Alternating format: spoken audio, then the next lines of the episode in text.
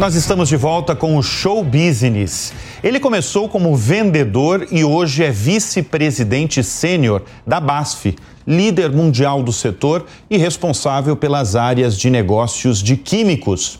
A BASF tem 110 mil funcionários no mundo e se comprometeu a investir 350 milhões de reais no complexo acrílico de Camaçari, o maior investimento na região até 2032.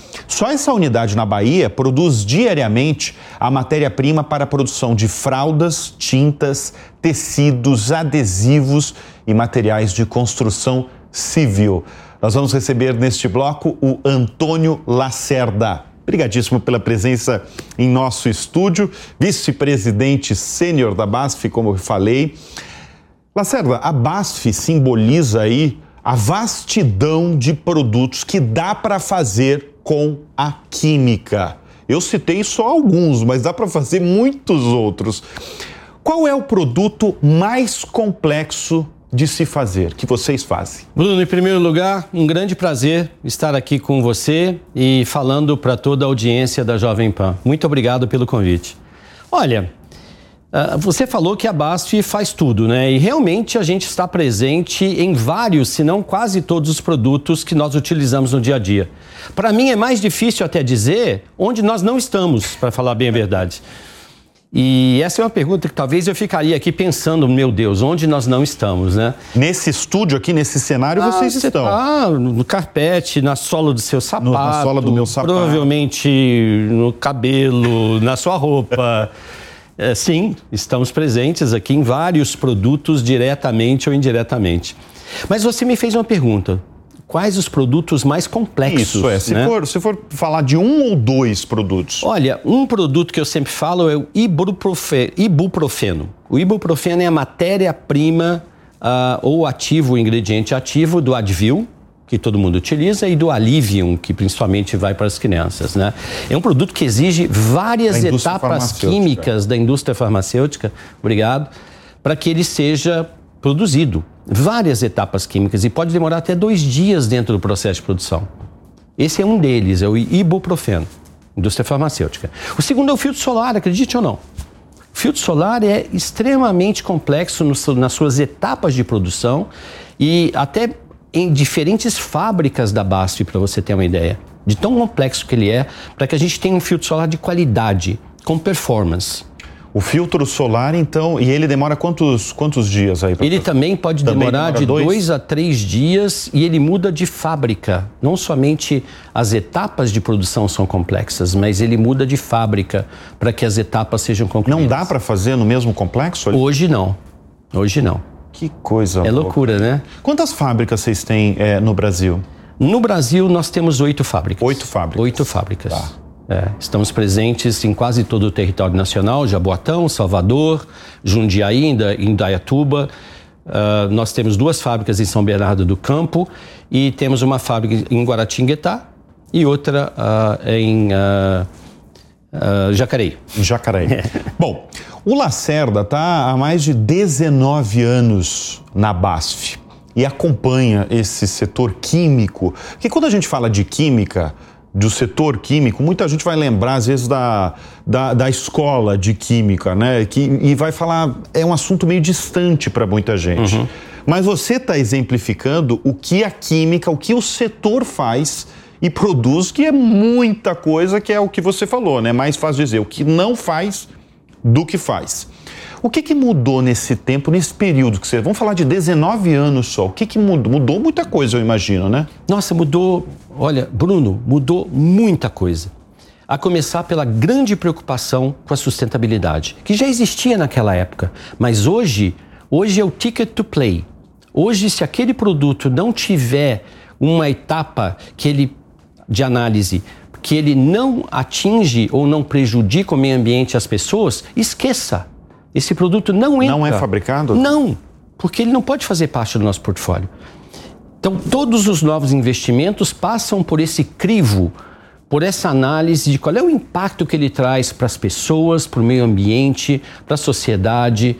Isso é chave. Existia no passado? Sim, mas não com essa mesma rigor, com esse mesmo rigor e mesma análise que nós temos nos últimos anos. Agora, falando dos setores, né? Vamos ainda falar de transformação nesse período aí de 19, dessas duas décadas aí, né? Tô falando 19 porque você está 19 anos na empresa. Assim né? você tá. Eu tô parecendo velho aqui.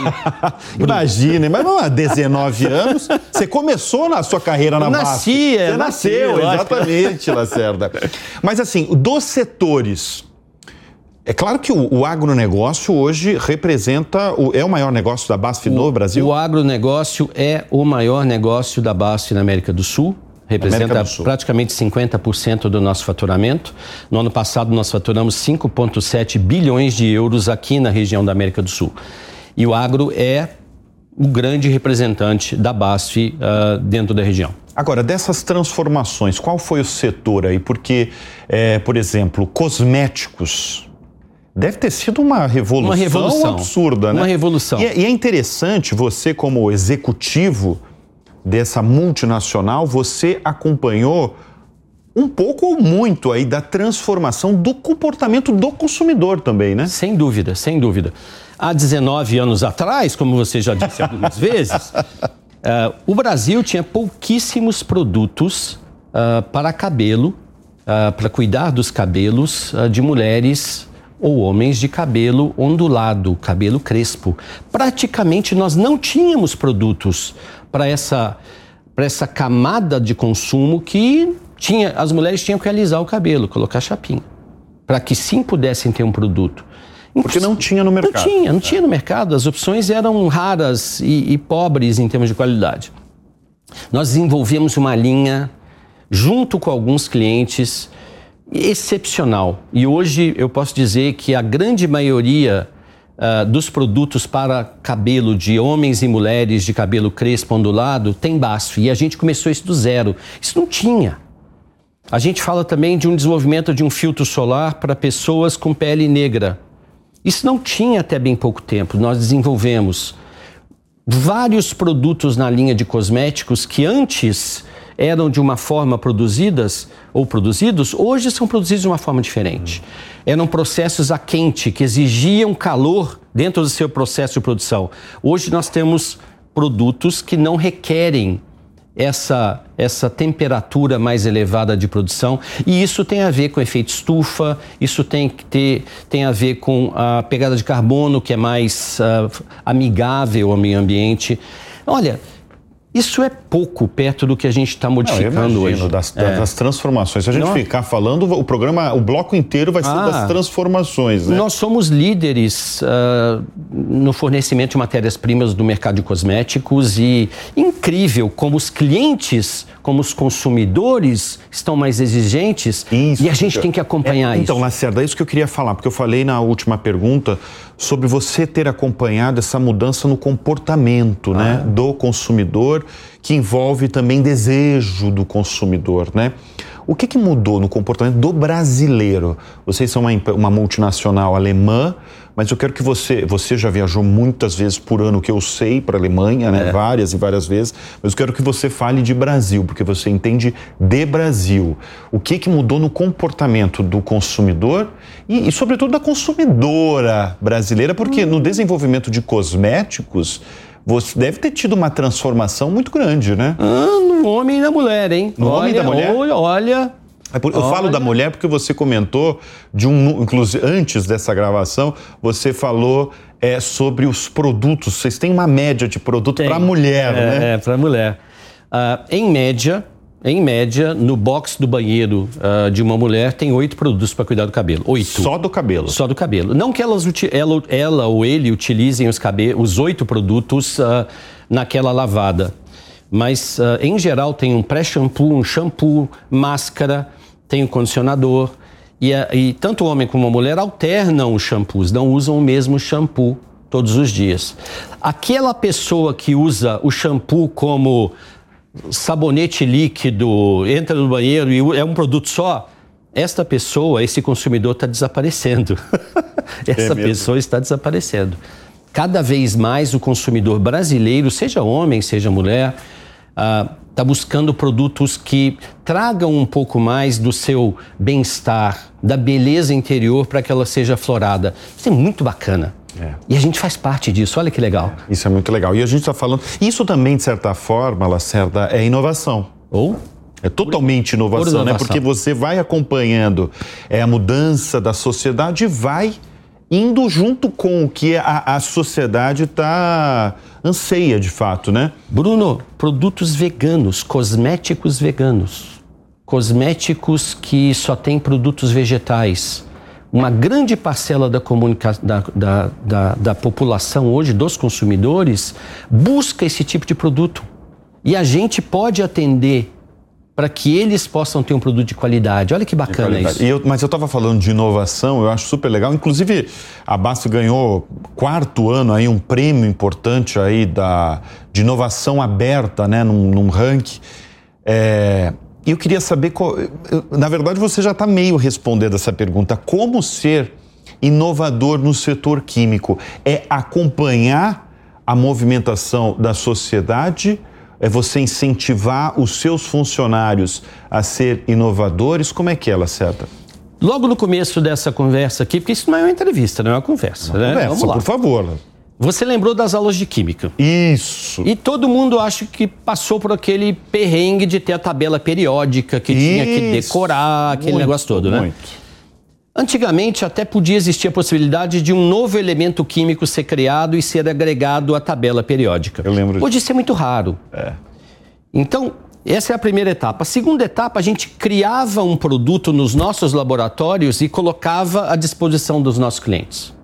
Hoje não. Hoje a gente tem que inovar junto com os clientes. Senão não funciona. Acabou aquela etapa de você colocar o produto na prateleira e falar, clientes, eu tenho este produto aqui. Não, não, não, não. Você tem que chegar nos grandes consumidores, estudar qual é o comportamento de consumo, hoje e no futuro.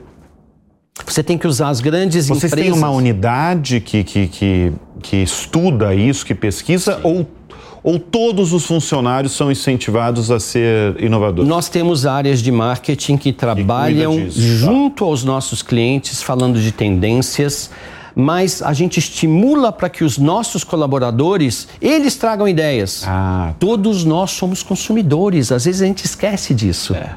Todos nós somos consumidores e a gente pode ter ideias que podem se transformar em grandes negócios. E nessas pesquisas que vocês têm, o que, que vocês estão observando aí de mais interessante de tendência? Olha, a tendência de cosméticos uh, veganos, como veganos, veganos, uh, com ou cosméticos que têm uma base maior de produtos botânicos, essências da natureza. Isso está sendo muito solicitado pelos nossos clientes. produtos que fazem com que você não somente são os produtos funcionais, como a gente chama, né? Que não somente trazem a beleza exterior, mas também interior. Eles possam nutrir o nosso corpo, nutrir o nosso corpo para que a gente tenha uma vida mais longa, tenha mais, seja mais saudável. Isso é uma grande tendência. Nós temos um grande negócio que é de vitaminas e também de ômega. A de ômega 3. Ômega 3, a BASF é um dos maiores fornecedores de ômega 3. Agora, agora você se surpreendeu. É, eu vi. É verdade. Pude ler aqui. É verdade.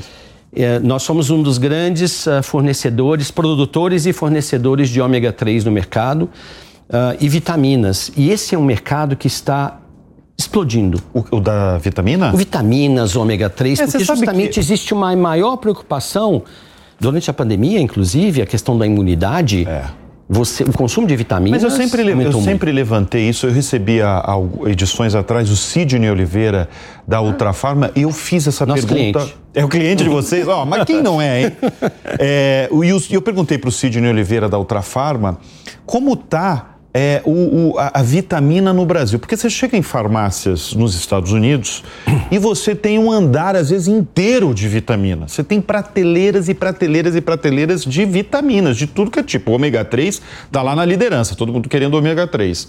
Como é que está no Brasil? E ele me passou dados aqui no onde você está sentado aqui no Show Business, mostrando o crescimento nos últimos tempos de vitaminas. Incrível. E sobretudo ele como eh, né, principal, o, o líder de uma importante farmacêutica, ele falou, justamente comparou que, que no passado ele pedia e vinha rápido. Os, os, e agora está demorando assim muito tempo para chegar e é o interesse. Isso é aquilo, é aquilo que a gente estava falando sobre a mudança do comportamento do Brasil. Dúvida, né? Não tenha dúvida. Aumentou muito o consumo de vitaminas, de, de complexos multivitamínicos, de ômega 3, que pode ser administrado sozinho, né? não em associação com a, com a vitamina em si. Aumentou muito e, e os consumidores continuam a utilizar, mesmo após a pandemia mesmo após a Isso é bom, não é, Lacerda? Isso é, excelente. Isso é, isso é ótimo, não é? Isso é excelente. Especialmente se você vê o Brasil, a gente vê um envelhecimento da população. Tá. Uh, não está no mesmo grau ainda que Europa, mas isso é notório. E as pessoas querem envelhecer saudáveis. Saudáveis, né? Exato. E a gente tem um papel fundamental. Você toma muita vitamina? Eu tomo. Eu tomo, eu tomo vitamina. Ômega 3 que você Ômega 3 é obrigatório. é mesmo? É obrigatório. Faz faz muito bem para a saúde. Muito bem. Lacerda, eu queria falar um pouquinho Fiz da uma tua... propaganda aqui de ômega 3 nesse momento. É. Fez. Ô, Lacerda, vamos, eu queria falar um pouco sobre a tua trajetória profissional, que é uma trajetória, não preciso falar, que é extremamente bem sucedida, né? Porque você é vice-presidente sênior, você, a BASF tem quase 5 mil funcionários no Brasil, quase. Né? No mundo tem 110 mil. E você comanda aí quantos funcionários? Uns Aproximadamente 800, 800 dentro da unidade de negócios que eu sou responsável. É. Só que eu queria, Vitinho, coloca na tela uma foto que mostra como foi o início do Lacerda. Tem essa foto aí? Foi o primeiro trabalho do Lacerda. Olha, tá ali o Lacerda em cima de um cavalo. Isso foi onde? Isso na Bahia. Mas eu acho que o nosso público não está entendendo o que você estava fazendo em cima do cavalo, Lacerda. O que, que Bom, você estava fazendo? Em primeiro lugar, aquele ali era eu. Vamos começar por aí. Não, não começa, não começa. né? Fala aí, o que, que você estava fazendo, Lacerda? É, foi recém-formado engenheiro agrônomo na Universidade Federal de Viçosa e eu estava fazendo campos demonstrativos para provar que aquele produto funcionava. Eu estava aplicando o produto uh, nas ervas daninhas para que elas uh, desaparecessem. Mas ali você, você era um vendedor. Vendedor, opa, até hoje eu sou um vendedor. Vamos, vamos deixar isso aqui, vamos queria... colocar Não, isso que eu em perspectiva. Saber. Isso, mas ótimo você ter falado isso. O vendedor mesmo que deixa no dia a dia ali de fazer a venda, ele nunca deixa de ser um bom. Um, eu estou falando bom vendedor, hein? Nunca, nunca. Tá na veia. Tá na veia? Tá na veia. Muita gente, e, e talvez já tenham perguntado para você também, Bruno, qual o segredo? O que você fez? Tem vários. Tem, tá cheio de gente inteligente para todo lado. Muita gente inteligente. Pouca gente sabe se comunicar. Se comunicar bem, de forma concisa, de forma direta, passar a mensagem, se preocupar com a audiência. Pouca gente sabe isso. Esse é um, número um. Número dois, networking. Você tem que ter uma rede de contatos fora de interesse, porque se você procura alguém só por interesse, não adianta. Então, muita gente inteligente, sim, mas se você somar a esse ponto da inteligência, capacidade de execução, é claro, com comunicação e habilidade de se relacionar num ambiente de sociedade, você olha, tem tudo ali para é, você tem muito mais chance. Eu não diria que, que tem que ter sorte também, né? É. Tem que ter alguma. Você acha uma... que a sorte é importante? Ah, eu acho que sim. Muito embora a sorte favorece a mente bem preparada, né? Muito bem. Tô adorando, viu? Tô, as, as, lições. Ele faz umas caras aqui. Não, é que, que você... eu, eu, me surpreendo, não tá nada combinado. Eu me surpreendo. Não tá, eu tô aqui. Com as suas, com as suas, com as suas respostas. E eu me adorei quando eu vi essa foto aí, porque é o seu começo da sua trajetória mais do que bem sucedida é. como vendedor. É isso né? mesmo, é. Como vendedor. É isso mesmo. O... Isso ajuda muito quando eu falo com a equipe de vendas. Eu já estive lá. Aliás, eu estou até hoje. Me encanta estar com clientes. Eu gosto. Agora, o, o bom vendedor, ele nasce um bom vendedor ou ele aprende a ser um bom vendedor? Tem os dois. Tem os dois. Eu, quando era garoto, eu era muito tímido. Conseguia... Você é tímido? um showman aqui, né? Eu estou diante de um showman. Extremamente tímido e, e, não sei o que aconteceu. Alguém virou a chave algum dia da minha vida lá e, e estou aqui. Mas, talvez esse é o segredo de um bom vendedor. Talvez. É. A, gente, a, gente, a gente tem que desenvolver as pessoas e buscar o que há de melhor que eles ou elas têm. Isso é assim é legal, porque você comanda centenas de profissionais dentro da base. Sim. Qual é a característica determinante que faz você promover um profissional? Brilho no olho. Brilho no olho. Porque a gente entrevista muito gente, muita é, gente. sim, imagino. E na hora que a gente vê aquela garra, a gente olha no olho. É.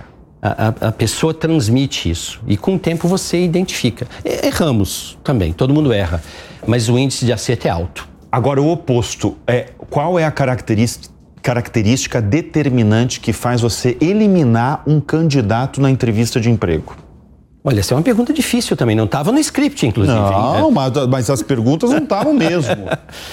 Olha, eu, eu, não gosto, particularmente aqui, eu, Antônio Lacerda, eu gosto de pessoas que têm agilidade, que têm objetividade, que implementam, que têm energia, dinamismo. E numa entrevista, uma pessoa que não transmite isso para mim, eu, eu já olho com outros olhos, para falar a verdade apesar de, de a inteligência pode ser alta, uh, vir de uma excelente universidade, escola, isso não é determinante para mim. Determinante é essa energia, essa paixão. Uh, isso as pessoas transmitem num bate-papo, viu? Elas transmitem. Oh. Doutor Lacerda, deixa eu trazer um assunto super hard news aqui que são essas guerras que parece que não tem é. É, data de fim, né? Rússia, Ucrânia, agora em Israel. Isso tem impactado muito o negócio de vocês? Impacta. Impacta em diferentes níveis, né? Uh, impacta na confiança do consumidor, porque afinal de contas o mundo está em guerra. O mundo é um mundo só. E nós temos duas guerras, pelo menos duas guerras, que estão em curso nesse momento. E isso o consumidor fica, opa, que vai acontecer? É uma escalada militar possível? Existe. Fora a questão humanitária, que é, nossa, triste, é muito triste. Uh, tem toda essa questão de cadeias logísticas, principalmente na, na guerra da Ucrânia, isso se fez presente, com toda a questão do gás na Europa, ainda é um tema, já é bem menor a questão, mas ainda é um mas tema. Mas vocês estão aumentando a produção, nacionalizando, né? Sim, essa... sim. A gente está trazendo o máximo possível de produtos para que sejam internalizados, ou seja, produzidos aqui no Brasil. Mas alguns deles você precisa de muita escala. Uhum. Então eles continuam Mas o Brasil sendo vive uma invasão aí de produtos e fornecedores estrangeiros? Nesse momento, é um, é um dos pontos mais críticos, não só da indústria química. A invasão de produtos estrangeiros a preços abusivos é impressionante. Eles têm uma demanda reprimida, principalmente na Ásia, uma grande capacidade de produção e eles estão exportando para todos os países do mundo, inclusive para a América do Sul, inclusive para o Brasil. Isso, é, isso tem um efeito danoso na indústria, tá. nas cadeias de produção do Brasil e pode causar desemprego. Pode causar. Pode causar desemprego. E à primeira vista pode parecer que, olha, isso é positivo porque a gente tem uma queda da inflação. Mas o que, que adianta ter uma inflação mais baixa se você não tem salário? Se você não tem dinheiro para gastar no final do mês? Então, esse é um dos temas que mais preocupa hoje qualquer investimento para vir para o Brasil e é um tema hoje. A gente tem que tratar ele hoje. E a gente tem trabalhado para que, dentro do possível, existam medidas cabíveis para que isso seja atenuado de alguma forma. Muito difícil. Tá. Muito difícil. E dos investimentos, quando eu falo de investimento, né, que você está. A, a, a, empresa está investindo muito em nacionalizar mesmo a produção. Que tipo de investimento, além desse de Camaçari é, que eu falei no começo desse bloco? Olha, investindo? É, eu, muito obrigado por essa pergunta. Também não estava no script, mas é. Não, é... mas eu não não não não, não, não, não passo antes do script. É. Aqui, aqui é um bate-papo mesmo. É bate-papo mesmo. É. Hoje, uh, o Brasil não é o país preferido para investimentos de uma empresa multinacional. Não é, na sua grande maioria. Como que a gente pode reverter isso? Essa é a pergunta. Que a gente está aqui e quer atrair investimentos. Então a gente está posicionando o Brasil como a potência verde do mundo o Green Powerhouse, a potência verde do mundo. E nós temos pelo menos três tripés, três pilares. Energia verde, onde a gente está muito mais avançado que qualquer país do mundo. Com toda a energia hidráulica que são, é gerada nas barragens, energia solar, energia eólica que está rapidamente uh, uh, sendo produzida em investimentos no Brasil. Tem toda a questão de hidrogênio verde que, que, que encaixa, aí dentro, encaixa aí dentro. Então, esse é um pilar: energia renovável, energia verde. O outro é matérias-primas renováveis, o segundo pilar. E matérias-primas renováveis, o Brasil é um celeiro. O óleo de soja, o óleo de palma, o bioetanol, que é de cana. Sabia que a área plantada de cana-de-açúcar no Brasil corresponde a 0,2% de todo o território nacional? É mesmo. E, e, e, é muito pouco, muito pouco. E a gente produz cana, produz etanol para todo o nosso uh, ambiente. Hoje a gente tem um projeto, um projeto super exitoso que é a mistura do etanol na gasolina. O etanol pode ser utilizado para a produção de hidrogênio verde. Então, energia renovável, matérias-primas renováveis, economia circular. A gente tem que aprender a reciclar. A gente tem que fazer com que o, o lixo, ele não é lixo mais. Um lixo não é lixo, ele é matéria-prima. Ele vai ser. É, é circular é. mesmo, né? Você tem que. E, e, Bruno, sabia que em alguns países do mundo eles estão pegando esses aterros sanitários, os famosos lixões, que eu não gosto desse nome, eles estão abrindo os aterros sanitários. Uhum. Por que, que, que tem ali dentro? A, a bactéria orgânica já se decompôs. O que, que tem ali dentro? Plástico, vidro, alumínio. E eles começam a fazer a mineração daquele aterro sanitário para utilizar como matéria-prima. Impensável, né? É. Impensável. Lacerda, antes de encerrar, qual é o produto que você mais consome de todo esse oceano de produtos que a BASF produz diariamente? Não é shampoo, Filtros. já foi shampoo, é, já foi shampoo um dia, não é mais, é. Já foi shampoo já foi, já tempo, foi, né? já foi, é. já foi shampoo. É. Eu acho que o que eu consumo mais hoje em dia é a, é a questão das vitaminas. Vitaminas. É a questão das vitaminas, Muito bem. porque é, é o que mais é, corresponde à minha faixa de idade, às minhas necessidades, para que eu continue vivendo muitos anos bem, com saúde. Amém. Assim seja. Antônio Lacerda, brigadíssimo pela presença aqui nos nossos estúdios. Imagina, um grande prazer, Bruno. Prazer, e, de novo, não foi uma entrevista. Não foi uma entrevista. Um bate-papo. É, né? A missão é sempre ser um bate-papo. E foi a, essa missão foi cumprida neste bloco aqui com você. Foi um prazer mesmo. Prazer foi todo meu. Muito obrigado. E o Show Business de hoje termina aqui. Muito obrigado sempre pela sua audiência e pela sua companhia. A gente volta na semana que vem. Tchau, tchau.